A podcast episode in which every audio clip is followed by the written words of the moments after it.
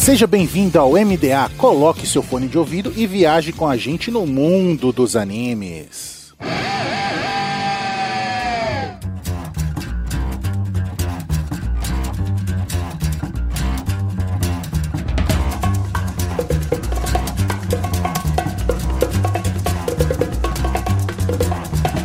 I think it's time we blow this scene. Get everybody in the stuff together. Okay, three, two, one, let's jam.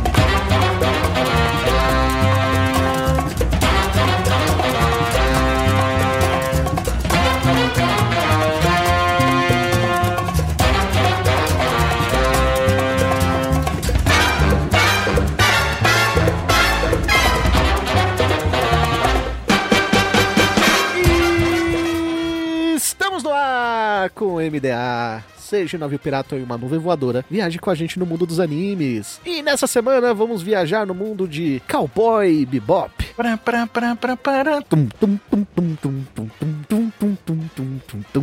Eu sou o Raul e a televisão manipula as pessoas fazendo-as perder o sentido da realidade. Profundo, Profundo. poético. Poético. Ele tá muito filosófico hoje, né?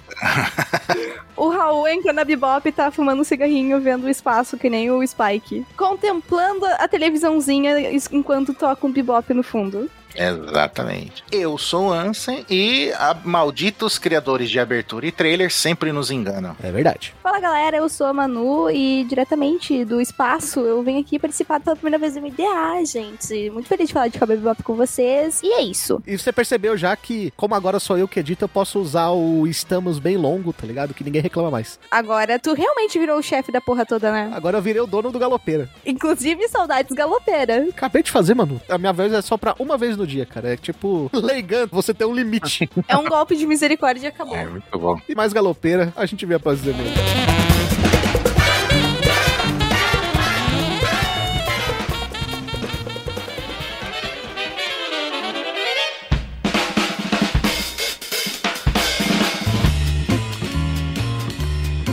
E mais uma semana de e-mails e recadinhos do MDA. Sempre agradecendo os nossos parceiros do Catum, Grindcast, OPEX, Papo Nerd com Elas e o canal do YouTube Guizão Voador. E claro, agradecendo sempre o apoio da Anime Hunter na Galeria Sogo Terceiro Andar ou no site www.animehunter.com.br. Lembrando sempre que vocês podem usar o cupom NSV Mundo Geek e ganhar 10% de desconto nas suas compras em mangás. Nós também temos o apoio da Crunchyroll, o maior streaming de animes do Brasil, e da Rádio J Hero, onde estamos todo domingo às 4 da tarde.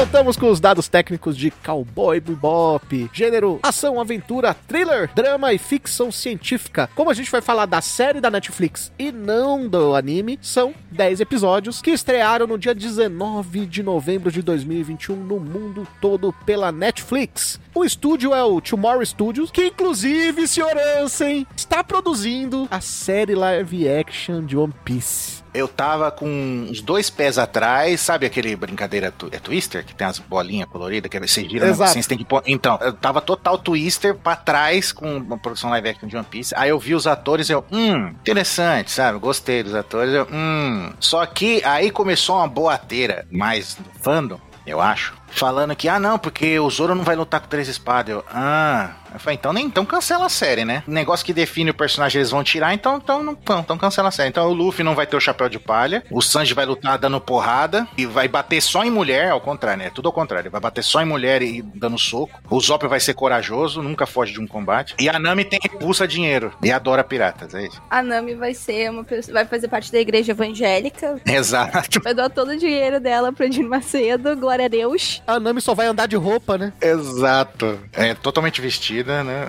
Entendeu? Pô, mano, aí eu comecei a brigar com a galera. Eu falei, mano, vocês, vocês- parece que vocês querem que o bagulho dá, dá errado. Eu ainda tô suspeitando que vai ser péssimo, mas eu quero que seja bom. Eu gostei pelo menos da interação que aparece tem- entre os atores. Ah, não, sim, sim, isso aí. Isso aí que me deu o fio de esperança de que talvez possa ser bom, entendeu? Por causa disso, mas fora isso, é medo. Como a gente viu em Cowboy Bebop, se o roteiro não for bom, pelo menos vai ser bonito, né? Eu tive várias discussões sobre live action nas últimas semanas e falei, inclusive, numa live do próprio Papo Nerd com elas esses tempos, que live action, óbvio, tem o intuito de sim agradar o espectador, o fã de um anime, mas ele não é o público-alvo. O público-alvo são pessoas de fora desse nicho. E muitas vezes não tem esse alinhamento de expectativas e existe uma comparação muito grande que, óbvio, a gente compara, isso é inevitável, mas a gente não tem essa visão de que nós não somos o público-alvo, nós não somos o público principal. A gente vai ter alguns mimos durante a produção. E isso acaba causando grande frustração para uma grande parcela do público. Sem sombra de dúvida. É, porque a gente vai querendo ver uma réplica na vida, no live action do, do- da história original e nu- nunca é, né? Sempre uma versão mais resumida, mais simplificada. Até porque a gente tem que entender que a adaptação, dependendo do tipo de mídia, vai exigir uma adaptação diferente. Cada tipo de adaptação de mídia exige um roteiro diferente. E adaptar pra um filme, pra uma live action, pra um anime, pra um mangá, pra um livro, sempre vai ser diferente. Exatamente. Mas é bem por aí mesmo, né? Quando a gente fala de uma produção Netflix, a gente fala de um público-alvo que não é o público-alvo otaku que assiste anime. Porém, Cowboy Bebop é uma animação que também quebra essa barreira, né? Uhum. Com certeza. Então é muito mais complexo, sabe? Não é aquele comum de você falar, ah, vou mexer com One Piece, por exemplo, que é uma obra que realmente é uma obra pra otaku ali, é uma obra shonen, né, de raiz. Inclusive, muito do que a gente vê de shonen hoje foi inspirado no próprio One Piece, e a gente tem que transformar isso pra transformar numa obra que seja mais fácil de digerir pra um público que não tá acostumado com mangá. Ok, eu posso não gostar, mas eu entendo por que, que eles estão fazendo. Agora, com Cowboy Bebop, é um pouquinho complexo a gente usar, sabe, entre aspas, essa desculpa. Aham, entendo. Mas é que Cowboy Bebop, ele engloba diversos tipos de, de gêneros. Ele é muito independente, apesar dele ter a- as histórias seguindo de uma certa forma durante o anime. Eles conseguiram colocar isso de uma forma linear dentro da live action. E funcionou de certa forma. Teve muitos problemas, mas de certa forma ela, ela funciona na- na- de uma forma que, eu não sei, ela não consegue ser consistente ao mesmo tempo. Ela tem alguns problemas de direção bem consideráveis, mas que ficaram. É, é uma coisa que eu já disse. Eu acho que é, que é uma live action que a gente assiste e fica assim, tá, ok. E sabe o que que quebra essa versão de. Ah, é uma adaptação para um público que não é o público otaku? Cowboy Bebop, o anime original, ele é um Space West que nada mais é do que um faroeste espacial. E tem algo mais americano que isso? Se tem um negócio que define americano, né, dos Estados Unidos, é o western, cara. Não, não, não- Ah, mas aí tem os, aqueles western espaguete, né, que é o... Macarrônico, né? Isso, que eles faziam bastante lá na Itália, né, é... Mas aqui é total, tipo, você você nem para pra pensar que o negócio tá sendo feito na Itália, porque, tipo, como é western, automaticamente você já remete aos Estados Unidos, entendeu? Não importa se é num anime, aonde que for, se é no espaço, qualquer coisa, se é ficção científica, full ficção científica, se tiver o clima de western, já acaba re- remetendo a- aos Estados Unidos, entendeu? Isso é, é- é muito característico. É que é uma identidade deles e é uma coisa que, até nas próprias referências, porque Cowboy Bebop é cheio de referência, o próprio Star Wars, se a gente for pensar uma nova esperança, ele tem essa vibe. É o Star Wars em geral. É, mas uma nova esperança acho que é mais fácil quando a gente vai ver o núcleo do. Do, do Han Solo e traz essa mesma vibe pra Cowboy Bebop. É, ele anda com o coldre embaixo, assim, apoiando a mãozinha. É. Quer ver o que é muito? Mandalorian. Não, Mandalorian é full western, é full. Pelo menos a primeira temporada foi full. Aí depois, da, na segunda, eles misturam coisas de outros gêneros. Tanto que tem um episódio que é. Lá o Sete Samurai, como é que é o nome do, do diretor? Agora esqueci. Kurosawa, é total Kurosawa. No, tem um episódio lá que fica tipo duela de, de os caras com sabre de luz e não sei o que, enquanto ele tá o Western, entendeu? Fica, fica trocando assim, é bem legal esse, essa dinâmica que o pessoal faz. A dublagem é feita pela Vox Mundi, com direção de Fernanda Bulara, que é a Vivi em One Piece, a Ino em Naruto Shippuden e a Asuka de Evangelho. Melhor personagem de Evangelho. Eu adorei a, a dublagem. Acho que o único ator que eles mudaram pra dublagem na live action foi o Jet, se eu não me engano. Eu não tenho certeza, vocês me desculpem. É, é, o Jet mudou, sim. Ela seguiu os mesmos padrões praticamente do anime. E acho que ela ficou muito orgânica. E eu tive uma preocupação muito grande com os diálogos quando saiu o teaser. Porque eu achei ele muito artificial. Eu fiquei, nossa, vai ficar muito lixo, vai ficar muito ruim o diálogo dos personagens. E ele ficou muito bem original. e ele ficou muito bem ah, dublado. Ele funciona muito bem, as piadinhas eles conseguiram trazer de uma forma muito sucinta pra gente. E a interação entre eles também ficou muito boa dublado. Eu vi, eu vi, se não me engano, acho que metade dublado, metade, metade legendado, e ficou muito da hora. Eu vi, eu vi todo dublado por causa disso. Quando eu vi lá que era o Guilherme Briggs, era o Spike, eu falei, ah, tamo em casa. É, foi é muito legal ele fazendo, sabe, daqueles trejeitos do, do Spike, assim, zo- tentando zoar o Jet. Tá muito bom, ficou muito boa a dublagem mesmo. Ficou. A dublagem, mais uma vez, muito bem feita, muito elogiada as dublagens aqui no MDA, mas realmente é um grande ponto alto, né? Eu posso dizer que dublagem direção de fotografia de Cowboy Bebop é maravilhosa, né? Não, não, não, isso aí não pode falar, não. Isso aí não pode falar de jeito nenhum. Tem uma cena que ele vai pegar um negócio na geladeira e a câmera tá na geladeira quando ele fecha a porta Na porta, a porta junto, né? Aham. e a porta treme assim, que é maravilhosa, cara. É claro que, infelizmente, você perde o fato de você conhecer o mapa das cidades ali, dos planetas, né? Porque na animação é, é tudo muito grande, sabe? O- os ângulos são abertos. Então você já conhecia mais ou menos o mapa da cidade. Você viu ali o Spike andando pela cidade, você já sabe mais ou menos ali pra onde ele vai, como é a- as cidades, como é uma série, né?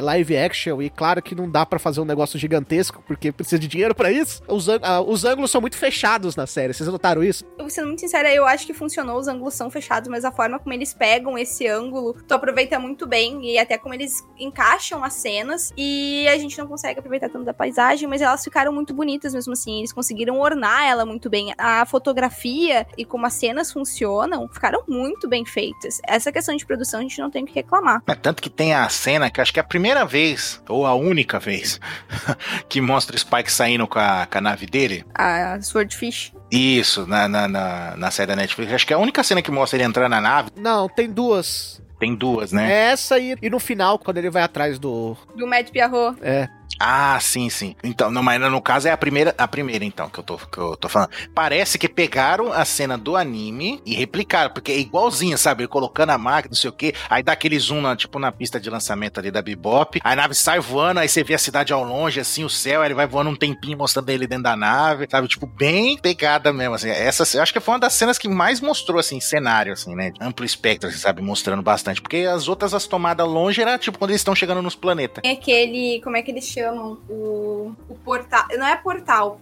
Vocês me desculpem, me fugiu a palavra, mas é aquele portal do tempo do, pra, pra passar pro outro planeta que eles têm que passar. Um buraco negro. Isso, que ficou maravilhoso. Eu queria ter visto mais.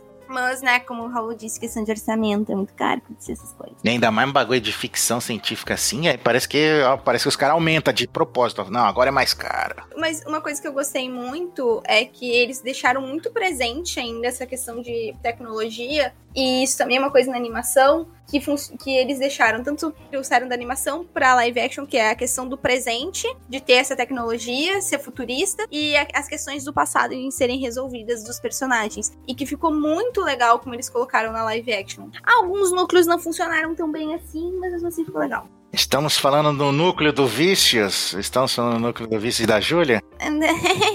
Será que é? Vamos ser sinceros que a primeira temporada, né, já que o Spike não morre na série, ela é totalmente focada no Spike e qualquer outro personagem é tudo resolvido em 5 segundos enquanto o Spike tá resolvendo os problemas dele. É, mas é. É mais ou menos isso, né, que a gente vê no anime. Os problemas dos outros personagens se delongam há algum tempo, enquanto o do Spike vai aparecendo de uma forma mais fracionada e ainda é um mistério. Mas tem isso, realmente. Você foca no Spike no final da, da série, no, na animação, né? Você tem ali o, um monte de dúvidas sobre o Spike, aí no final elas são respondidas, né? E você tem o final dele. Levanta a questão, episódio duplo lá que aparece o Vicious, no anime, né? Que aparece o Vicious e depois só no- nos dois últimos episódios que eles voltam de novo. Aí termina de a questão. O resto é só dos outros personagens, né? É, então, na verdade, é o mundo e os outros personagens, né? Ah, Tem muitos episódios focados na Fei na animação. Na série já não senti tanto. Mas é que eu senti um grande, uma grande questão, ah, falando duas coisas diferentes agora. Eu senti que eles tiveram uma grande perda ali no Spike. Ok, eu entendo que é outra mídia, é outro foco. Só que eu senti que eles podiam ter aproveitado mais e ter criado um mistério melhor em volta do Spike. Aí, como a gente já tinha comentado antes, teve grandes problemas, alguns problemas de direção ali. E que eles deixaram de aproveitar isso. Isso, ok, teve outro desfecho, mas poderia ter gerado um mistério ali que pudesse deixar mais interessante pra estimular mais as pessoas a acompanharem a série e não aproveitaram, mas ok, beleza. E sobre a Faye, teve uma parte dela que ela é uma das personagens que eu mais gostei na série, só que teve uma parte ali que,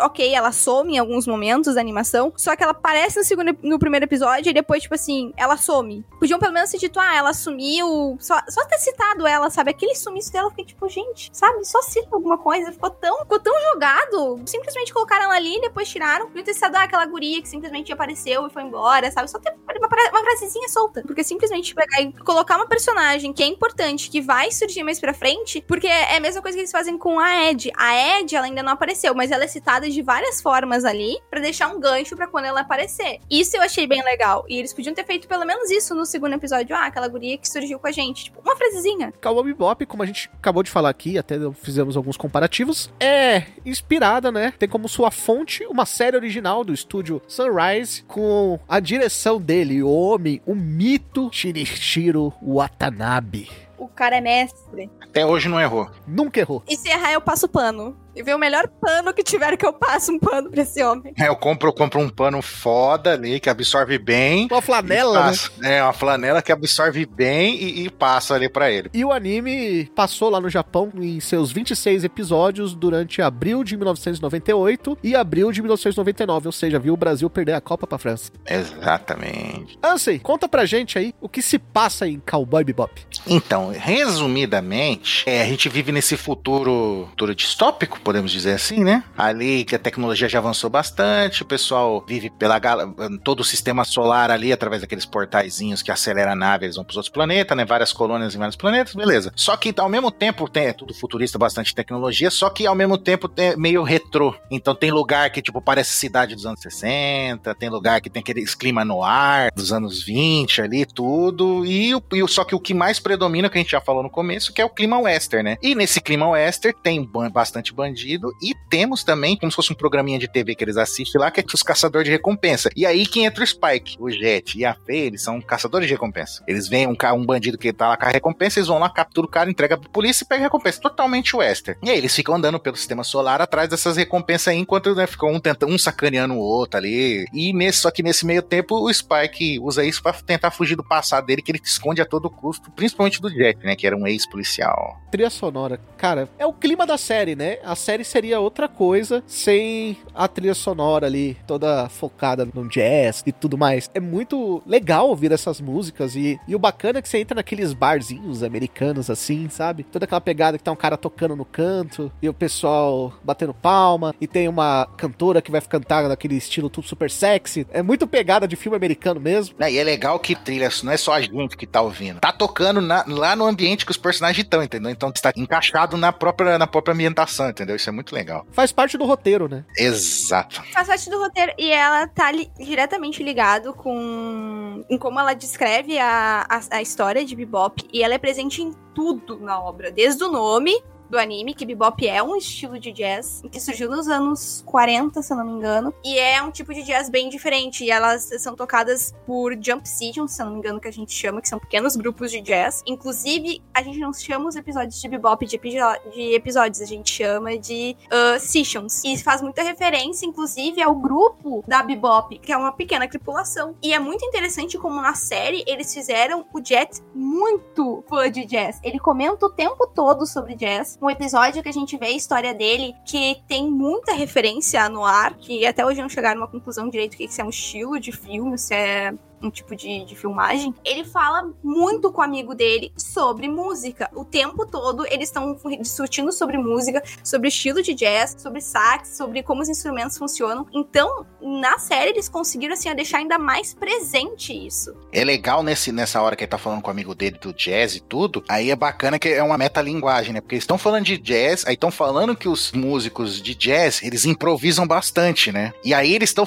e ao mesmo tempo tá falando deles que estão improvisando naquela situação que eles, do caso que eles estão investigando. Cara, é muito legal isso. Já no anime, os episódios tinham nome de música, né? Na série também. Na série também, inclusive, tem uma cena que eles estão lendo o cardápio de um restaurante, que eles discutem, inclusive, se é vaca de verdade ou vaca artificial. Que eles fazem referências a algumas músicas, alguns nomes, alguns episódios. Mas ali a gente tem Heavy Metal, King, Heavy Metal Queen, Bohemian Rhapsody. Tem também, ah, inclusive, a frase do último episódio, que é uh, Carry the Rain, é uma música dos Beatles, que é uma referência ali dentro, é uma das frases mais famosas de bebop no último episódio. Então, música é uma coisa muito presente ali. Tem o Antônio Carlos Jobim, que é o nome do Tom Jobim, que aparece em três episódios, aqueles três velhos jogando, que eles são sempre presentes ali, porque o Watanabe é muito fã de música e ele deu um jeito de colocar ali. E outra coisa, se você for atrás dos títulos dos episódios e ouvir as músicas, os episódios, eles têm totalmente o ritmo da música. Sabe? Ele tem o, o estilo do que a música fala, tem a melancolia, ou a alegria, ou a ação que a música traz. É muito bacana como realmente o nome dos episódios são realmente trilhas sonoras escondidas, né? Porque não, pode, não são tocadas, né? Até porque direitos autorais, né? Copyright. Exatamente. São trilhas sonoras escondidas, cara, que tem toda a vibe do episódio. A gente tem muito mais isso na, na, animação, mas na série a gente vê em algumas partes também eles focando ali nas músicas principais e trazendo isso pro episódio. O que é difícil pra caramba, né? É difícil pra caramba. Eles, eles trouxeram a história contada das músicas ali, como tu mesmo disse, Raul. E é uma coisa que é difícil de se adaptar. Tu trazer essa essência musical, tentar trazer aquilo que realmente o compositor tentou trazer. E bebop é muito disso, trazer as experiências das pessoas, trazer as vivências dela, cada um encarando a vida de uma forma diferente. Tanto que cada um encara a sua realidade e as suas questões de forma diferente, como lida com elas. E eles tentaram encaixar essa mesma realidade dos personagens e que a gente, como espectador, tem dentro das músicas. Então, é uma coisa muito difícil de se fazer, tanto na animação, e que eles tentaram encaixar na live action. né? Tentaram, funcionou, mais ou menos, mas funcionou. A gente sentiu um esforço, sentiu vontade. Eu senti vontade. Viu a tentativa deles ali, pelo menos, né? Eu achei que ficou legal, assim, eu,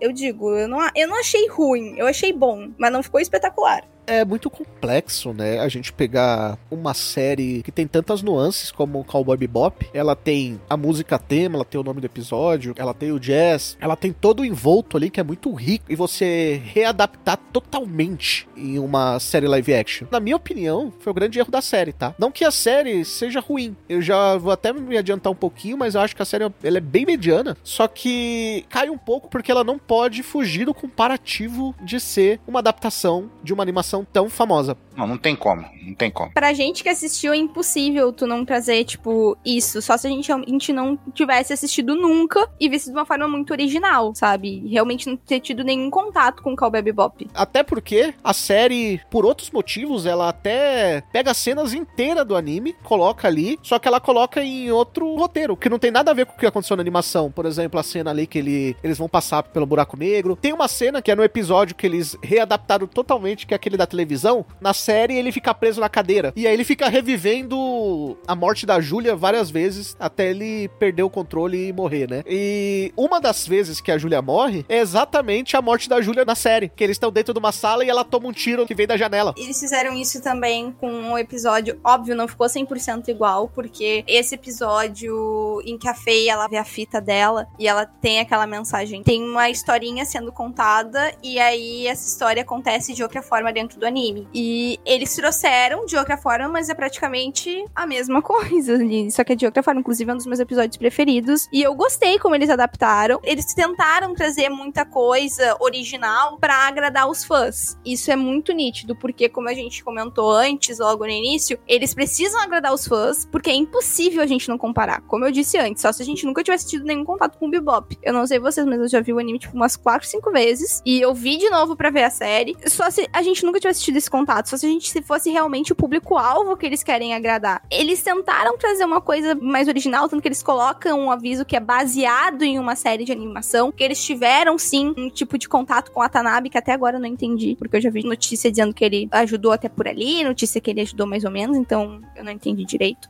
Ele ajudou, né? Ele foi no banco sacar os milhões. Quando termina os episódios, o primeiro nome citado de que foi a consultoria deles é o Watanabe. Então, assim, eu vi notícias diferentes e eu vi isso. Aí tem gente que diz que ele foi a consultoria o tempo todo. Não sei. E não coloco minha mão no fogo por isso. Olha, a gente vê isso muito nos animes, né? É, né? Borutinho. E a Charime. Senseiya, sabe? Esses animes, quando ganham novas obras com outras pessoas, sempre tem aquele negócio. Mas aí, Cavaleiros tem um tem, é contraponto, né? Porque se pedir consultoria pro Kurumada, aí a- aí estraga a obra, né? Ai, meu Deus do céu. Cavaleiros tem que ser o contrário, tem que pagar pro Kurumada não, não, não, não, não dá dica. Pelo amor de Deus, brother, fica quieto. Fica quieto aí. Mas ah, o único que não meteram o nome dele no meio virou uma escola de bruxaria de Sensei. Não, não é Sansei, né? É Sweet Precure. É bem isso. É bem comum a gente ver isso, sabe? E no fim das contas, você sabe que o cara só falou assim: beleza, tá com o pau aí. Faz a porra que vocês quiserem. É, ó, tô aqui, ô Watanabe, tô aqui, é... essa maleta cheia de dólares aqui, eu tô. Ele, ah, tá, não, não, pera aí, eu vou te dar minha consultoria. Os caras, puta, vai meter o pau no, no nosso roteiro, né, ó. Pegou um tape, fita cassete e tal. Toca isso daqui no meio dos episódios, tá zero. Essa é a minha consultoria, falou. Aí a trilha sonora, tá, usa isso daí. Não, a trilha sonora a gente sabe que realmente a Yoko Kano participou porque foi remasterizada muitas músicas e tem músicas originais ali dentro feitas pela própria Yoko Kano. Uma que eu achei que não ia tocar, né? Eu não tava nem. pa- Não achei que ia tocar, não. Pra mim, nem passou pela cabeça que ia ter. É, acho que é do segundo episódio. Que eles estão enfrentando aquele cara que tá com, tipo, com um holograma disfarçando o rosto, que é um negão lá que luta. Aham. Aí toca, acho que é, acho que é Rush o nome da música. Que é mó, é mó batida rapidona, assim, eles lutando no telhado e não sei o que, pula pra cá, pula pra cá, trocando soco, sabe? Tipo, é muito boa aquela música. E aí quando começa a tocar, tipo, pra mim foi uma surpresa. Assim, Puta, não esperava, sabe? É bem, foi bem legal, assim. Coloquem Calm Me, a minha música preferida de Cowboy Bebop. Eu peço encarecidamente, só coloca Calm. Mas eu gostei que realmente ela voltou e a gente viu que ela realmente voltou ali. Eu não, eu não me lembro se teve a participação do Seatbelt junto com ela, que foi quem gravou com ela no anime. Mas ficou maravilhosa. Eles fizeram uma ótima remasterização. E como eles utilizaram ela ali dentro do, do anime, porque na abertura, muitas vezes, a, a Tank, ela começa antes da abertura em si. Ela, ela, não, ela não tem a abertura, ela começa já dentro da cena e ela vem vindo. E, inclusive, eu fiquei esperando uns, uns bons episódios até tocar The Real Folk Blues. Eles realmente colocaram, que me pegou de surpresa. Eu achei que eles não fossem colocar, porque, tá, porque demorou. Mas eles colocaram. Gostei disso. Isso, isso agradou muito o público. E eu acho muito interessante, porque muitas. Eu vi algumas pessoas que não, que não assistiram, vi alguns comentários de pessoas realmente comentando como gostaram da trilha sonora de Cowboy Bebop. É, é isso, a trilha é uma coisa que tem que ser exaltada mesmo, porque é, é muito boa. Mais uma vez, assim como o gênero base ali, o roteiro base, né, que é pro público americano, é jazz, né, cara? Mais uma vez, nada mais americano né, do que jazz. É por isso que eu, eu comento mais uma vez, sabe? É muito complicado você, você mexer em todo um roteiro e falar, não, é porque é uma adaptação, porque a gente vai adaptar para um novo público, não sei o que, sendo que tudo que esse público ocidental quer ver tá na série original, cara. Exato. Tá na série original e ele sempre teve a intenção de ter episódios. Cowboy Bebop é o único anime que tu pode dizer assim pras pessoas: ó, tu pode começar do episódio que tu quiser. Que vai ser uma história independente, apesar de ter o passado dos personagens. Só que as pessoas ainda têm muito preconceito com animação. Isso é uma coisa que eu acho que a gente tem que falar sobre isso. As pessoas ainda veem anime como uma questão de ser infantil, de que quem vê anime, ah, é uma pessoa, é uma criança, uma pessoa que, sei lá, não tem responsabilidade, ou simplesmente não se identifica com esse tipo de indústria, esse tipo de nicho. Então, como é uma obra que, como tu mesmo disse, Raul, tem características americanizadas, é um grande sucesso, ela tem tudo pra. Cowboy Bebop, assim, tem, tem tudo. Tem, tem comédia, tem drama, tem terror, tem ação, tem romance, tem. Enfim, muitas coisas que dá pra se aproveitar. Eu acho que eles tentaram realmente pegar assim, beleza, já temos alguma coisa pronta pra não. Não é aquela coisa, sabe? Ah, copia, mas não faz igual. Exatamente. Eu acho a série boa. Ela é só boa. Ela não cria um gatilho que te deixa intrigado com ela. Ela não tem um grande, um, um grande plot. Ela não é algo que tu, desde o primeiro, segundo episódio, tu olha pro teu amigo e diz assim, ó, maluco, viu uma série boa demais que tu precisa assistir. Ela só é interessante. Ela não cria um mistério, como eu disse, ela seria muito legal se elas conseguissem manter um mistério em cima do Spike. Eles não conseguem. Eles perdem uma baita oportunidade ali. A gente tem alguns problemas de direção que pecam bastante ali, que deixam muitas coisas passar, que eles podiam deixar um grande gatilho. Então, eles tentaram fazer alguma coisa grandiosa, tentaram, inclusive, algumas coisas diferentes que, inclusive, a gente não tem na série. Por exemplo, o passado do Vicious e do Spike e da Julia, né? Que, pra mim, é o melhor episódio da série, inclusive, o episódio do passado. Só que eles sacrificaram muita coisa pra focar no Spike. Ah, tudo bem, claramente a série não acabou ali, né? A cena pós-créditos ali pra, deixou claro que não acabou ali. Só que, pra mim, é um grande defeito. Primeiro, pra mim é uma série de uma temporada só. O Spike deveria ter morrido. Independente da escolha de roteiro que eles, que eles fizessem pro final. Segundo, dois personagens que são muito bons, e um vocês vão dar risada, mas é real, sofreram por causa disso, que é a Júlia e o cachorro. Wine, né? Aí eu fiquei revoltadíssima quando eles abandonaram o Ayn. Eu fiquei revoltadíssima. Mas não só isso, acharam ele do nada, cara. O episódio de por que, que ele vira um tripulante da nave, porque ele é super inteligente, o caramba 4, né? Ele. Cagaram pra isso! Inclusive, o nome do Ayn é Ayn porque ele é inteligente demais e é inspirado no Einstein o nome dele.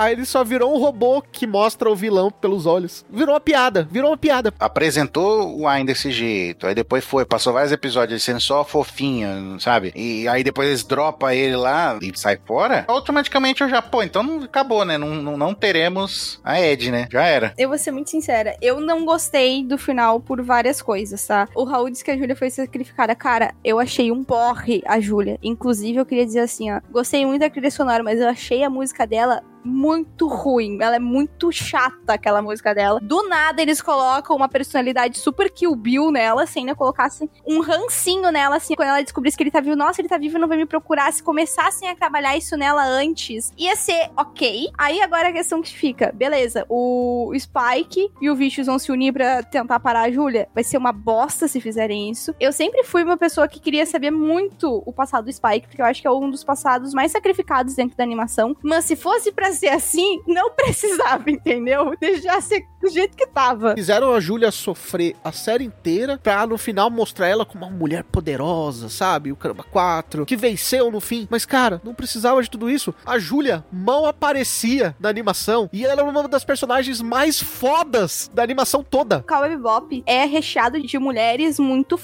eu não queria usar a palavra forte porque eu acho que todo mundo usa isso. Foda, foda, mulheres foda. Exatamente, Ansem. Mulher foda. A Júlia é foda, a Faye é foda. E Cowboy Bebop, uma coisa que marca muito ele, e eles trouxeram isso pra animação, é que eles usam personagens negros, eles têm personagem trans, personagens, assim, em tudo que vocês puderem imaginar. Ele trouxe essa diversidade nos anos 90, eles trouxeram isso pra série. E aí eles colocam a Júlia, uma pessoa, assim, ó, completamente deslumbrada, Uma porta. uma porta, exatamente, assim, ela é uma porta. E, nossa, me- eles trabalharam tão mal a personagem, tão mal, sabe? Ela seria muito mais esperta na animação. Quando eu tava vendo, mostrando ela, ela, quando eu mostrava aquelas, algumas cenas, né, no começo, né, de vez em quando dava aqueles flash mostrando ela com o bicho, né. Aí eu via, aí eu falei, pô, da hora, Júlia, né, tá, não sei o que, eu pensando no anime. aí, eu, aí toda vez que mostrava a Júlia, cada vez começou a mostrar mais, eu, eu ficava olhando pra. Uma coisa que me, me, me, tirou, além dela ser uma porta, e eu não entender, caramba, por que que o Spike e o bicho tretaram por causa da Júlia, sabe, não vale o esforço, né, tipo, porque na série, fala, puta, essa mulher é incrível, tá ligado? Agora você entende por que os dois se apaixonou louco por ela, né, porque é uma mulher absurda. Não, e assim, ó, o Spike ficou com ela, sei lá, na série, uma vez que chá bem dado, porque ele fica assim, ó, ficcionado nela. É, isso aí foi, foi ridículo. Não, mas isso já deixa claro que antes, quando ele viu ela cantando, ele já meio que se apaixona, né? Ah, mas aí, sei lá, é que eu não acredito muito nisso de amor à primeira vista, sabe? Tu vê que no anime eles realmente criam uma relação, eles tiveram algo ali, tipo assim, ele olhou pra ela, se encantou, aí ele foi lá, furou o olho do amigo, vamos fugir no outro dia e já eras, entendeu? O que mais me tirou da Júlia foi que eu fiquei. É, Chloe Moretz, lá, Hate Girl. Eu fiquei. Eu, eu fiquei achando que a, que a atriz que fez a Júlia é a Chloe Moretz. Eu falei, mano, porque parece demais. É, não sei se é só impressão minha, mas parece muito. A Helena Saline, acho que é o nome dela. É, Não parece a, que a atriz que faz Hate Girl lá? eu achei parecida demais, velho. Ainda mais agora que ela tá mais velha, eu até achei que era ela mesmo, mas não era, não. Mas, nossa, foi uma decepção. A, Não, e era uma personagem que eles super poderiam aproveitar, inclusive a Julia, é um dos motivos que ela termina com, com o Spike, se eu não me engano, eu não, não quero estar falando bobagem, mas que dá a entender na animação, com o Spike não, mas com o Vicious, é que ele realmente era abusivo com ela. E que o Spike tentava apaziguar as coisas, ele realmente gostava dela, eles acabam ficando juntos e ele furando o olho do Vicious. E, gente, assim, o Vicious, meu Deus do céu. Eu acho que o Alex Russell, acho que é Russell, que pronuncia o nome, ele se esforçou tanto pra, pra entregar um personagem bom que ficou ruim, sabe? Ele tá caricato demais. Tá demais. Às vezes eles queriam deixar caricato só pra falar que é, que é veio de anime, sabe? Quando a Ed apareceu no final, eu fiquei putíssimo, cara, porque não precisava daquilo. O malucona, né? Tipo, o visual tá perfeito, mas só que, sabe, tipo, tava tão overacting ali que eu, fui, eu também fiquei meio. Putz. Ela e o Vicious eu achei caricato demais. Teve outros personagens que eu achei caricato demais, mas ficaram legais, sabe? Ficaram ok. Mas a Ed e o Vicious foi uma coisa assim, ó. Cada cena que aparecia o, o Vicious, eu pensava, meu Deus, amigo, toma um busca-pã pra essa dor de barriga que tu tá, tá, tá, tá sofrendo daqui, dando do outro lado da tela. Por exemplo, os três velhinhos que você comentou, eles ficaram muito bem feitos. Os apresentadores do, do canal de televisão, Do Big Shot, aham. é, que também é bem caricato, também é muito bem feito. Inclusive a hora que o, que o maluco rouba a fala da, da mina. é engraçado. Ela, Essa frase, a minha, os dois começam a discutir e corta. É muito legal. Vocês tinham a impressão que aquele braço falso do Jet ia cair a qualquer momento? Parecia feito de EVA.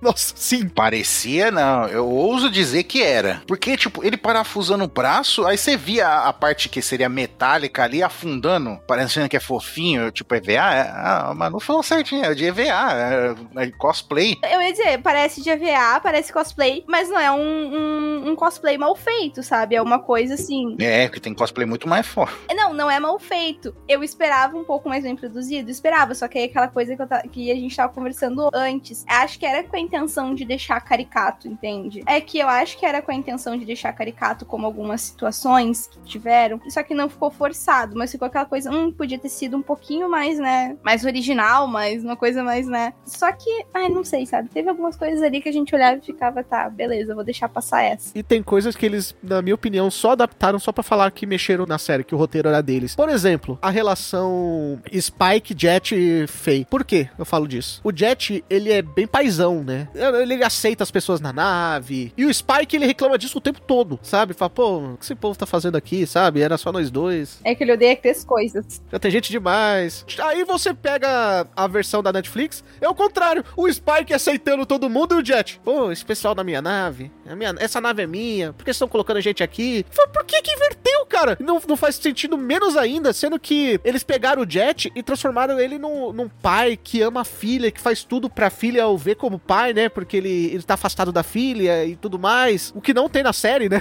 Vamos dizer. Tanto que na série já deixa claro que ele não tem filho. Exatamente, quando ele fala, ah, não sei o que, é da minha filha. Aí eu, filha? Aí eu fiquei assim, então eu falei, ué, eu não lembro disso, né? Aí foi passando os episódios, mostrou a filha dele. Eu falei, caralho, mano, faz tempo que eu não vejo Cowboy Bebop, né? Que eu não lembro disso. Faz tempo que eu não vejo, porque eu não lembro dessa porra, velho. Vou ter que assistir de novo. Aí depois eu vi, eu falei, não, não tem, não. Isso aí é loucura da série que eles inventaram. Vem live com a galera. E eu fiquei, gente, mas quem é Kimi? É sobrinha? É filha? É prima? Quem é essa criatura? Aí depois aparece a filha. Mas eu, eu, eu acho que eles conseguiram trazer a personalidade do Jet de paizão do grupo. E eu acho que eles têm uma relação mais familiar ali, melhor do que no, no anime. Porque o Jet, ele ainda é mais receptivo a essa relação de família e o Spike é menos. E eles deixam a oportunidade de ter uma família inteira no anime passar com a Faye e com a Ed. Eles só se dão conta disso quando as duas vão embora. E é um dos meus episódios preferidos. E é bem simbólico isso pros dois, inclusive, quando eles vão comer. Mas eu sinto que eles conseguiram trazer isso. Eu não senti. Eu, eu acho que ele fica mais reclamão, sim. Que o Jet, ele fica mais reclamão. Ele tem essa necessidade de estar sempre lembrando de que a, a- de que a nave é dele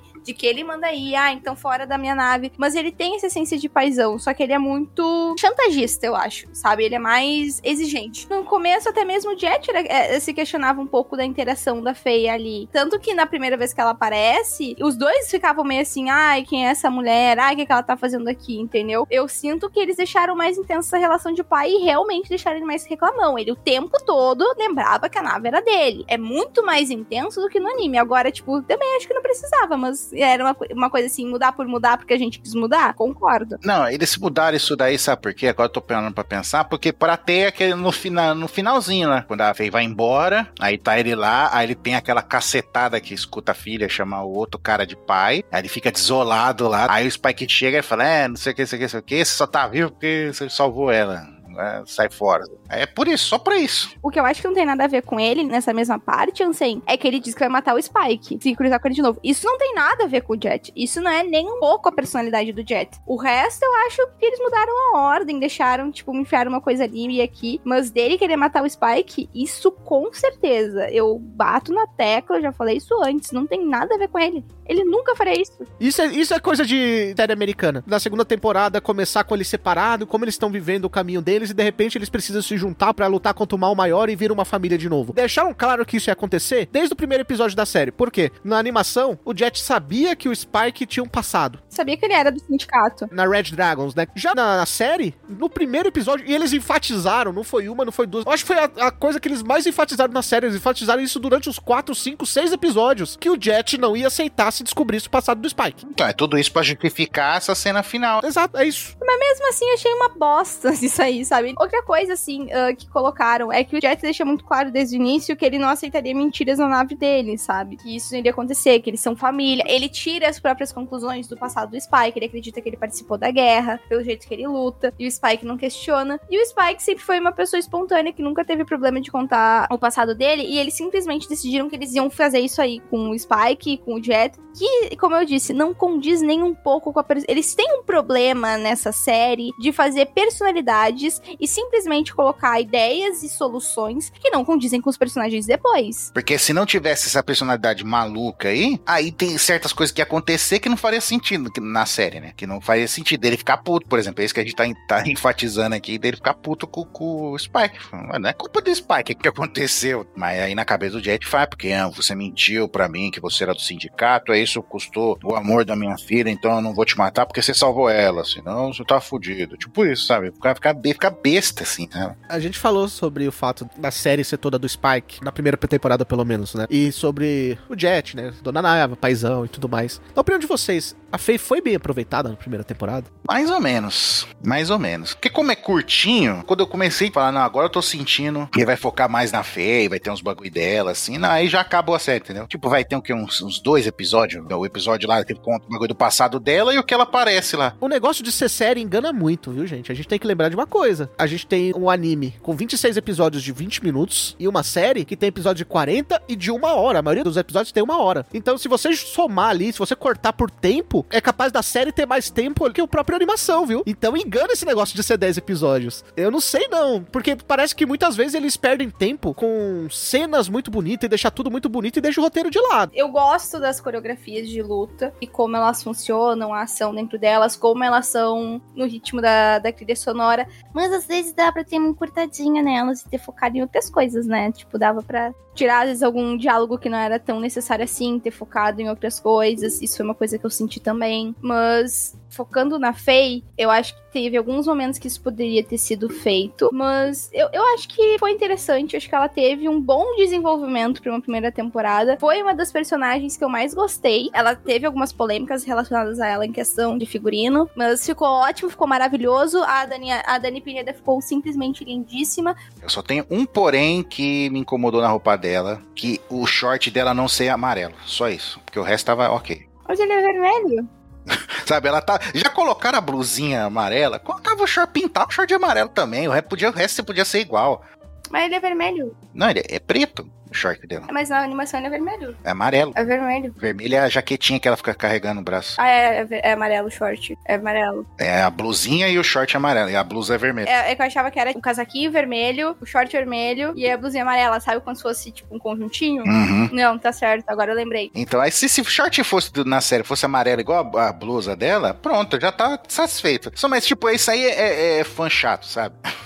na prática não me incomodou, não. Eu, eu gostei, gostei. Eu gostei muito da roupinha dela, eu acho que como eles adaptaram, porque assim, era realmente era muito sexualizada e é impossível tu lutar com a roupa que ela lutava. E como eles transformaram ela, ela experimentando outras emoções pela primeira vez, porque é realmente uma primeira vez, ela não sabe como é ter algumas experiências. E ela se relacionando, cobrindo a sexualidade dela. Pô, a mecânica lá, muito foda, muito foda. E como funcionou, eu gostei da relação das duas. Então eu acho que realmente eles podiam ter aproveitado um um pouco mais ela? Podiam. Mas as oportunidades que eles tiveram, ela foi bem aproveitada. Pelo menos eu senti isso. Ah, entende? Eu acho que a gente teve essa questão da mãe dela, da Whitney. E ficou muito legal essa relação dela com a Whitney. E a gente vê que ela sente falta realmente de ter uma família. Ela na busca da identidade dela. Eu acho que a gente teve uma conexão mais emocional com a Faye, de uma Faye mais expressiva das emoções. Não que a Faye não seja expressiva ali, mas a gente vê uma face mais vulnerável da personagem. Então, eu gostei. Como eu disse, acho que podia ter aproveitado mais, podia, mas o tempo de tela que ela teve, ela foi bem aproveitada. Como é que é o nome da, da atriz que fez a Faye? Da Daniela Pineda? Gostei dela. Ela é boa atriz. Porque tem hora que a Faye tá fala- fazendo uns bagulho pra zoar os outros. Aí ela faz uma cara de pilantra, sabe? Tipo, ela faz uma cara tipo assim, tô zoando, eles não estão nem vendo, sabe?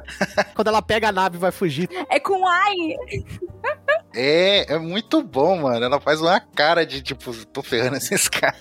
Pô, e ela é bonitona, assim, sabe? Ela é bonita, sim. Não sei vocês, mas eu senti muito essa essência dos personagens nos atores e da interação deles. E a Dani Pereira, eu sinto que ela realmente ela encarnou a Faye, sabe? Tipo, na expressão, no jeito de agir e nas piadinhas sarcásticas, como ela falava, ficaram muito boas. Tem certas coisas da série que eu curti. Por exemplo, quando eles mostravam o Spike no passado, eles, ele mostrava ele sempre alinhado, o cabelo penteado. E aí o que acontece? Quando você vê ele hoje, né, com a roupa toda amarrotada, o cabelo bagunçado, é pra mostrar que ele se rebelou, que ele é outro cara, que ele não é o cara corretinho que ele era antes, sabe? Que, que servia de maneira correta. Ele é o cara que se rebelou e vai fazer o que ele quer, do jeito que ele quer. Isso é bacana. Só não precisavam ter mostrado o armário dele com um monte de, de terno azul. Um monte de terno e camisa amarela. Cara, você podia dar milhões de desculpas deles usarem a mesma roupa. Tem uma tecnologia que limpa a roupa. Pode ser qualquer coisa, cara. Uma linha de diálogo. Aí ele toma, por exemplo, a cena do banho lá, ah, tomou banho, pô, é bom mesmo que você falou, não sei o que. Aí depois podia colocar a assim, "Ah, mas você tá usando esse seu terno de novo? Aí eu gosto dessa roupa. Acabou, acabou. Ou nem colocar a cena dele justificar, sabe? É uns bagulho que eu acho que é perdendo tempo à toa. Se fosse uma série infantil, com público-alvo infantil, eu entendia. Mas uma série que faz piada de eu gozei e todo mundo tem que gozar, e depois faz piada de tem um armário cheio de terno azul, não faz sentido. Não faz sentido. Mas bora só botar a linha de diálogo. Fala, ah, eu gosto dessa roupa. Eu lavei ela, tô usando de novo. Já era, tá ligado? Aqui em casa tem máquina de lavar. Exato, exatamente. Tipo, ah, você tá usando essa roupa de novo? Sim. Uma invenção incrível que chama-se lavadora de roupa. Já era. Uma coisa que eu gostei muito, não sei se dá pra falar desse personagem, Raul, que é a Ana. A dona do bar lá, A dona do bar, porque no anime ela aparece só uma vez, quando ela reencontra o Spike, e realmente ela se surpreende bastante que ele tá vivo. E só que na série, puta que pariu, eu gostei bastante como eles utilizaram ela, porque ela é realmente influente na história. eu gostei pra caramba. Dela, do, do carinha lá, do bartender dela lá, que é doidão. Mano, é muito bom. Ele apresentando o bar, falando as fofocas, tá achei muito foda. Não, porque o, o fulano de tal, você viu que fez não sei o quê, sabe? Quando mostra a primeira vez o, o bar lá, aí ele vai passando, apresentando, falando as fofocas Uhum. de todo mundo. Não, mas vocês são muito mais legais que não sei quem, por isso vocês vão sentar aqui na frente, sabe? Acho que é Grain o nome dele. E é foda ver que ela realmente ela se construiu dentro daquele planeta. Ela mesma fala que ela lutou pra se manter ali, que ela se tornou uma mulher que marcou seu território, uma referência ali. E ela funciona como os olhos e os ouvidos para as pessoas que precisam de alguma coisa. E ela realmente ela colheu, ela colheu a Julia, ela colheu o Spike, ela tem um rancinho do Vicious, sempre teve, como todo mundo deveria ter. Uma pessoa revoltada. Não, ele é, ele é perturbado. ele é perturbado. Não, e o pior é que quando saiu a imagem dele na Netflix e eu vi ele, não tá aparecendo o rosto, nem a característica dele, era só o cabelo caído. Eu fiquei, nossa, que shape bonito, né? Senhor, vai ser um negócio. Gente, chegou na hora. Eu não corri atrás, né? De ver o elenco, essas coisas, né? Mas eu achei que quando eu vi essa imagem que você tá falando, mano, eu achei que inclusive que era um ator oriental, sabe? Eu falei, ah, cabeludão assim, katana, os caras vão meter um ator japonês, alguma coisa do tipo, né? Aí não, aí eu não tem nada a ver.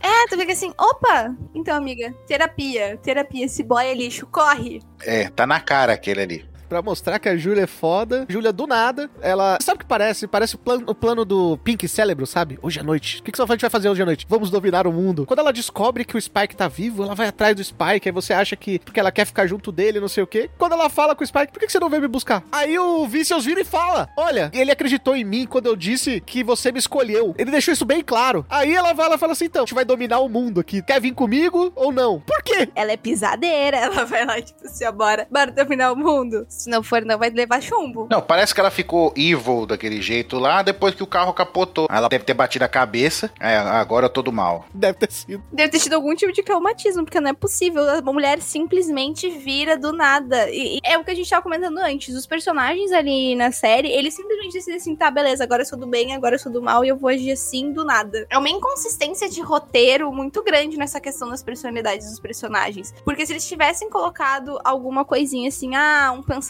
aqui, um pensamento ali, seria legal. Mas do nada. Já que desenvolveu bastante eles. Desenvolveu, né? Vou refazer o que eu disse. Já, que mostrou bastante a Júlia e o Vicious, podia ter feito, tipo, toda vez que ele fazia meio que, digamos assim, abusava dela ali, mostrando ela olhando com nojo pra ele, quando ele não tá olhando, sabe? Ela sentindo raiva dele, mas ao mesmo tempo ela com medo, porque ele é um doido. Ela tinha essa raiva dele pra justificar esse final maluco aí. Ela tinha esse medo todo, ela foi, tipo, foi, chegou um ponto que ela ficou com tanta raiva dele que ela perdeu o medo, entendeu? Aí fazia sentido. Agora não, é, parece que ela, quando bateu o carro, capotou lá, ela bateu a cabeça e ficou evil. Não, e podiam ter colocado, sei lá, uma- ela dizendo assim, nossa, se o Spike tá vivo, então por que que ele não vai me procurar? Eu tô com um sentimento de raiva, falando uma coisa. Do nada, tipo, realmente ela vira uma assassina, uma Kill Bill, ela passa de cantora de música chata pra Kill Bill, e é isso. E outra, ela vira uma assassina profissional, coisa que ela não é. Ela era uma cantora. É, ela nunca pegou uma arma. Ela tá entre dois assassinos profissionais. Não, e nenhum consegue tirar a arma dela. O melhor é isso. Nenhum pensa, não, me dá que essa- isso aí, chega. Ela era uma cantora de bar que não sabia se cuidar sozinha. Exato, não faz sentido nenhum. É difícil. Não tem defesa isso. Tanto que, você vê como é quebradiço, sabe, o teto desse roteiro, que já que ela tinha esse poder, né, pra fazer tudo isso, por que ela simplesmente não pegou e foi embora? Todas as vezes que ela falou assim, pô, eu devia ter ido embora daqui, eu não aguento mais. Mas ela chegou a pedir ajuda. Ela tentou negociar a cabeça do Vicious. Mas ela não precisava fazer isso. Já que ela era tão forte, mete o pé. Ah, era só matar ele quando ele estivesse dormindo, entendeu? É? Tipo, era só pegar, sei lá, deixar um estiletinho do lado da cama quando ele estivesse dormindo, tu cortava a garganta dele. Galera, nunca ensinei nada pra vocês sobre isso. Você vê claramente na história, são duas pessoas que estão amarguradas, né? Porque você tem o Vicious, a gente descobre isso no final, né? Porque o Vicious não tinha falado sobre isso até então. Que o Vicious sabia que ela dormia com o Spike. E ele, ele tinha essa amargura pra vida toda. Tanto que o motivo dele querer matar o Spike não é porque o Spike fugiu, é porque ele comeu a mulher dele. Exato. É que o Vicious é doente, né, gente? Tipo, E a amargura dele, e ele trata ela mal porque ela virou o brinquedinho dele, na visão dele. Ela me traiu, então eu não preciso ser carinhoso com ela, porque quando eu fui carinhoso ela me tratou mal. E eu vou usá-la, que nem aquele cara daquela série da Globo. se prepare que hoje eu vou te usar. E eu não preciso te tratar bem. Enquanto isso, ela sofreu uma violência física e psicológica durante anos. A frustração do Vicious com o Spike são várias, porque o Spike, de uma certa forma, ele tinha alguma confiança do sindicato que o Vicious nunca conseguiu, porque o Vicious era descartado pelo pai, o Vicious era desacreditado pelos outros porque ele era simplesmente um descontrolado, e ele fez muita merda dentro do sindicato que quem resolvia realmente era o Spike. Verdade. É, tanto que aquela cena no. Acho que é no, no episódio 9, né? Que mostra o passado deles. Que o Spike vai lá, limpa a barra dele pela última vez, mata todo mundo daquele outro cartel, sozinho. Aí vai até o apartamento lá, não mata ele, sai fora pra tentar fugir com a Júlia lá. Aí pronto, fiz o trabalho. Aí veio o pai dele. Uhum, é o pai dele. Ah, não, porque eu vi o que vocês fizeram, né? Vocês destruíram o cartel sozinho. Ele é, foi isso mesmo. Aí ele dá, um tapão, né? Mentira, foi quem fez, quem fez isso foi o, o Spike sozinho, né? Um tapão bem dado. Querendo ganhar crédito uns dos outros, não sei o que. Aí ele fica mais com raiva ainda do Spike. Ele tem essa relação muito perturbada com, com o pai dele. Aí, de brinde, o Spike vai lá e dá uns, dá uns pega na amiga dele, né? Ele dá umas furadas de olho, né? E tenta fugir com ela. O Vicious ter raiva do Spike é justificável. Quer dar tiro na pessoa, dá tiro na pessoa, mas termina também com uma pessoa que te chifra, né? É. É que ali todo mundo é problemático. Aí a gente vê por que que era um maluco. É porque o chifre foi feito pro homem, né? O boi usa de enxerido. ah, eu uso de quem então, Raul? E claramente você vê pelo nosso amigo Vicious aí que o homem sem chifre é o homem indefeso, porque ele era indefeso antes de ser corno. é, realmente, realmente. Um animal sem chifres é um animal desprotegido. Ele era um merda antes dele tomar galha. Depois de tomar galha, ele virou um mega espadachim e o caramba quatro, cara. Ah, não, mas espadachim ele já era. O problema é que ele era muito descontrolado. Então, de repente ele virou o samurai shampoo. Fica aí a referência do, de outra obra do Watanabe.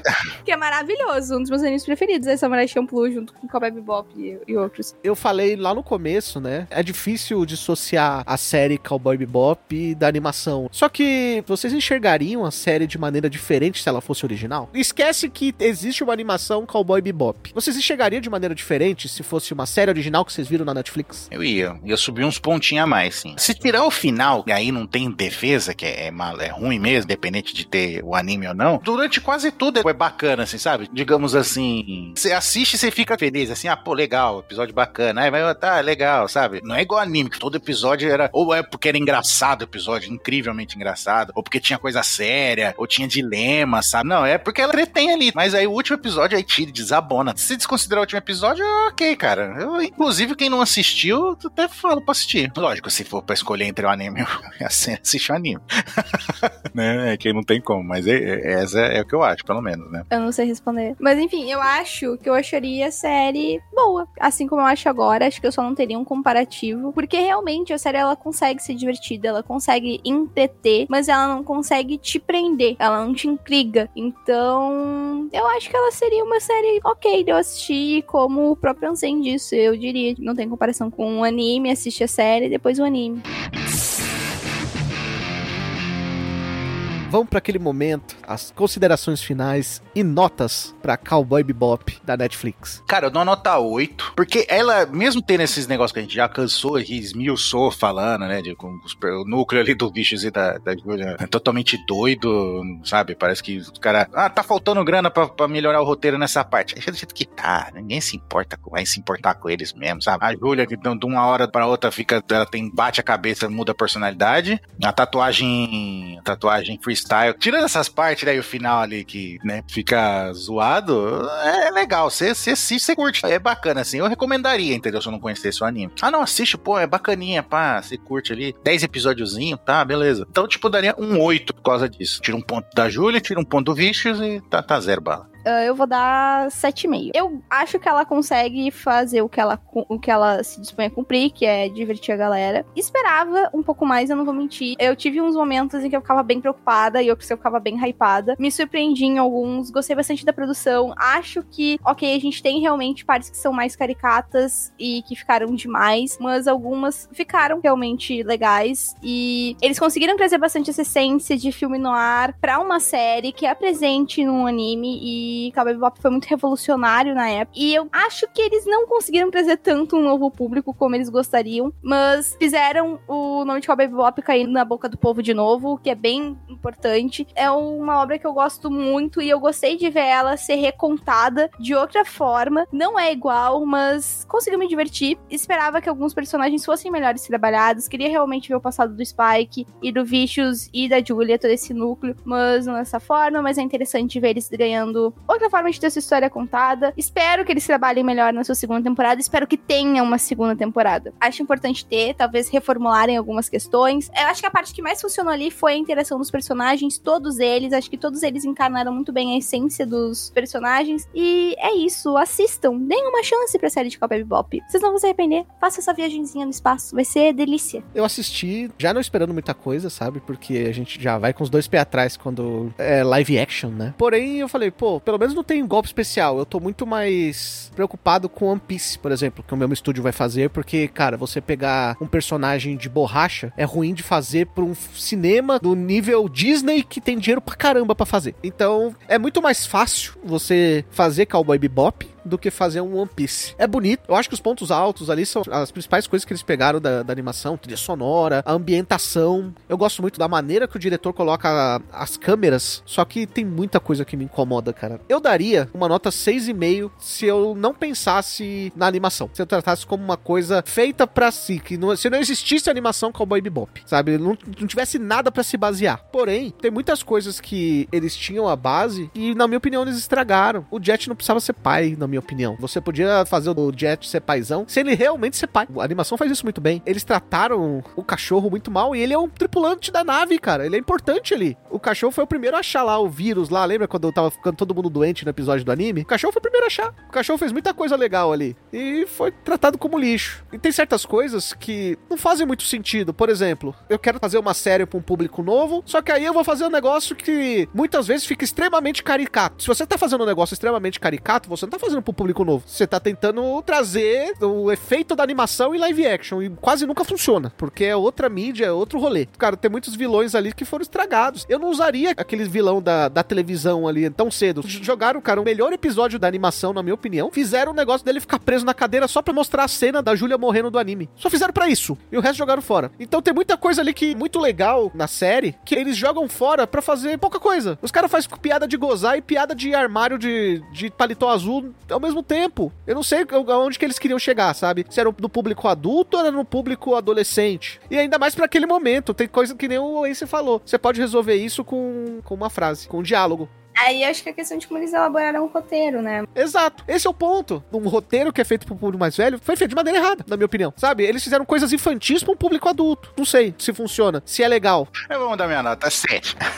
você tá tendo bons argumentos, você tá tendo bons argumentos. Você ter uma noção, no filme da Turma da Mônica tem a piada da Mônica ter só o vestidinho vermelho. Quem é o público-alvo? Pode incomodar menos um ou menos outro, mas na minha visão, me incomoda. Parece bagunçado, parece qualquer coisa. Eles têm muito problema de transição ali. Eles têm uma ambientação muito boa, mas eles têm um grande problema de transição de ambientação e de momentos. Assim, momento mais cômico, momento mais dramático. Eles são bem frisados, mas eles têm um, um, um probleminha ali de como eles transitam entre cada momento. Eu daria 6,5 se fosse uma série original. Porque eu não teria nada pra comparar. Certas coisas eu ia falar, ok. Porque pra mim é uma série bem sessão da tarde. Um negócio que ele não é ruim, é longe de ser ruim, mas também não é bom. O final é horrível. Não, o final é muito ruim. Como não dá pra fugir do comparativo da série, a minha nota é 5. Juntando os 7 do Ansem, porque o Ansem mudou a nota, é isso? Isso. mais os 7,5 da Manu, mais os meus 5. 6,5 é a nota do MDA para Cowboy Bebop da Netflix. Tá valendo pro que é a série, sabe? Boa. Que é só boa. É só isso. Ela não é espetacular. Ela é só ok. Ela é uma série medíocre no sentido correto da palavra. Né, no sentido que deveria ser empregada a palavra. Ela não tem nenhum elemento que te diga assim, ó, assiste porque ela tem um grande plot, um grande desenvolvimento. Não, ela é só boa. Inclusive, tem séries piores é, baseadas em anime, por exemplo, a série de Mob pra mim é muito ruim. Tem uma série de mob. Eu não sabia, não. Porém, tem séries que são bem melhores. Por exemplo, Erased tem uma série live action que é muito boa. E é realmente adaptação, tem final diferente e tudo mais. E é, sabe, é fenomenal. Na minha opinião, por exemplo, a série live action de Erased é melhor que o mangá e que o anime, que cada um tem um final diferente, né? Tem uma que eu sou apaixonada. Eu não vi o anime, eu não li o mangá, então eu não tenho comparativo. Eu vi realmente sem comparativo nenhum e eu acho que funciona muito bem, que é a Alita. Gente, a Alita é maravilhoso. Cara, ali tá o filme, eu acho que é um dos poucos, mas, mas bota, tipo, dá pra contar na- em uma mão, assim, a adaptação live action de anime pra filme, né, live action, as coisas que ficou boa. E ficou legal. Tem as- aquelas, alter- algumas alteraçãozinhas lá, a- aquela mulher lá que aparece, que não existe aquela personagem no mangá, não tem. Colocou e não estragou, até acrescentou, assim, sabe, ficou legal. E você vê tudo que tem ali na- naquele arco de história do mangá, tá ali, então ficou muito legal. É uma pena que provavelmente nunca vai ter uma continuação aquele filme. Que ia ser legal ver a parte deles em Zalém lá, sabe? Ficou maravilhoso a a Alita, eu gostei demais. E eu fui achando que ia ser ruim, sabe? Foi assim, bah, meu, vou rasgar. Na época que eu não tinha medo de ir em cinema, que era o meu rolê preferido, eu fiquei, nossa, vou rasgar meu dinheiro do ingresso. Eu saí muito surpresa. E ficou bonito os efeitos, eu gostei. Tudo ali funciona direitinho. Foi realmente me surpreendeu. É um que eu digo assim, nossa, gostei muito de Alita. E de recomendar, de dizer que é interessante, de que tem personagens bons, de que tem um roteiro bem estruturado e um bom desenvolvimento, que a gente vê um bom desenvolvimento de amadurecimento da, da Alita, eu super indico. É um que eu indico sem medo de errar. Outro que tava na Netflix, não sei se ainda tá, que é a trilogia de Samurai X. Ah, sim, essa também é muito boa. Inclusive, o ator de One Piece está lá, tá? O Zoro tá lá. Maravilhoso, gostoso, tá lá. Ele é o Enishi, né? É o Enishi. E a atuação dele é maravilhosa. É que eu lembro que quando anunciaram, eu fiquei olhando pro cara que ia ser o Zoro. Eu falei, mano, da onde que eu conheci cara? da onde que eu conheço ele? Aí depois que eu fui ver que ele era o Enishi, eu falei, ah, é por isso. Sabe? E o treino dele, as imagens do treino dele é, é absurda. Uhum. Inclusive tem até um meme, o pessoal brincando, né? Que tá uma cena dele treinando ele, tipo, todo musculosão, assim, erguendo os pesos. Aí tá Zoro. Aí depois tá o cara que vai ser o Sanji, né? Também treinando, todo mundo bombado, assim, fortão. Aí, Sanji, aí, as asas do Rei dos Piratas. Aí, Rei dos Piratas. Aí o ator que vai, que vai fazer o Luffy, ele com a roupinha do Mario, com o bonequinho na mão, tipo, dando um sorrisinho, assim. Tipo, cara, os caras tudo fodão e ele, tipo, na fuzoeira, tá ligado? É muito bom. Vocês viram que, que ele estavam estavam zoando muito ele que ele não era brasileiro e o pessoal tava fazendo bullying com ele. Ele fez uma foto dele que ele postou, ele todo com roupinha do Brasil, dizendo: Ah, eu não sou brasileiro, mas meu coração é do Brasil. Ah, ele é muito fofinho. Muito bom. Então, esse carisma dos atores que que, que me deu esse fio de esperança, entendeu? É muito bom. E você, gostaria aí de um episódio no MDA do filme de Battle Angel Alita, do filme de Bleach, do filme de Ghost in the Shell? Manda aquele e-mail pra mda.nsvmundogeek.com.br. Manu, quer deixar algum recado? Ai, posso? Ah, vou fazer convites, tá? Ah, eu tô no Papo Nerd com elas. E eu participo das lives, do podcast. Sigam o Instagram do Papo Nerd com elas, garantam um emprego pro Raul não me demitir. Também tô no Cidadela Geek, gravando podcast, onde a gente fala sobre anime, série, filmes, entre outras coisas. E eu também tenho meu Instagram, manulaflor, e eu tenho um vídeo só sobre Cowboy Bebop. Deu um, um puta trabalho, então vão lá, me sigam, vou ficar muito feliz. E eu quero agradecer muito o convite, foi maravilhoso. Eu amo Cowboy Bebop, é um dos meus animes preferidos. E se vocês querem mais dicas de animes do Watanabe, eu também tenho algumas lá no meu Instagram. Então é isso. Muito obrigada. Então nós ficamos por aqui. Até o próximo episódio. Tchau.